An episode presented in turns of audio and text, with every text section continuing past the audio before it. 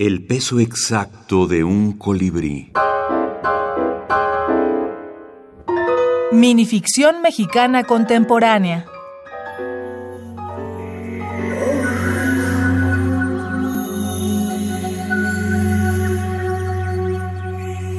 Deconstrucción.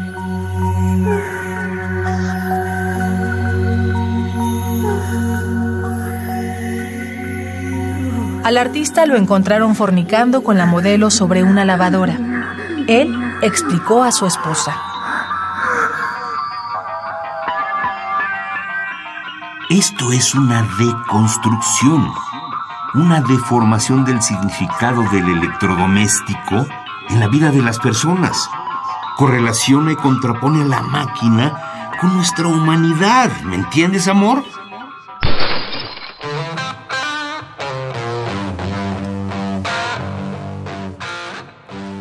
Una semana después, la obra entera del pintor emergente se remojaba en ese mismo artefacto, abandonado por la autora y ahora ex esposa, a las afueras del museo con el título Engaños Entendidos.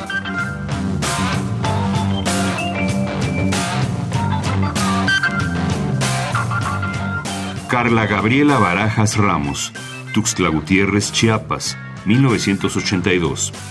Plesiosaurio, primera revista de ficción breve peruana, año décimo, número 10, volumen 3, Lima, diciembre de 2017.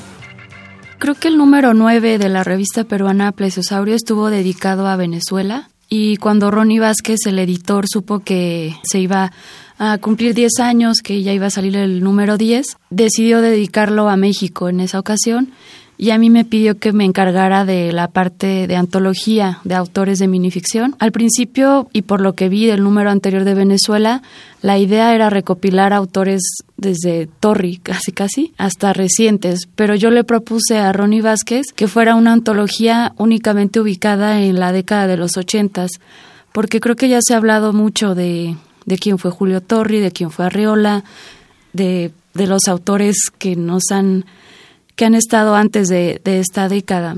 Y a Ronnie le pareció muy buena la idea de poder hablar únicamente de autores de los ochentas. Y lo hice también porque esta es mi generación y porque a veces no se reconoce justo a lo que es joven. Doctora Laura Elisa Vizcaíno, microrelatista y académica.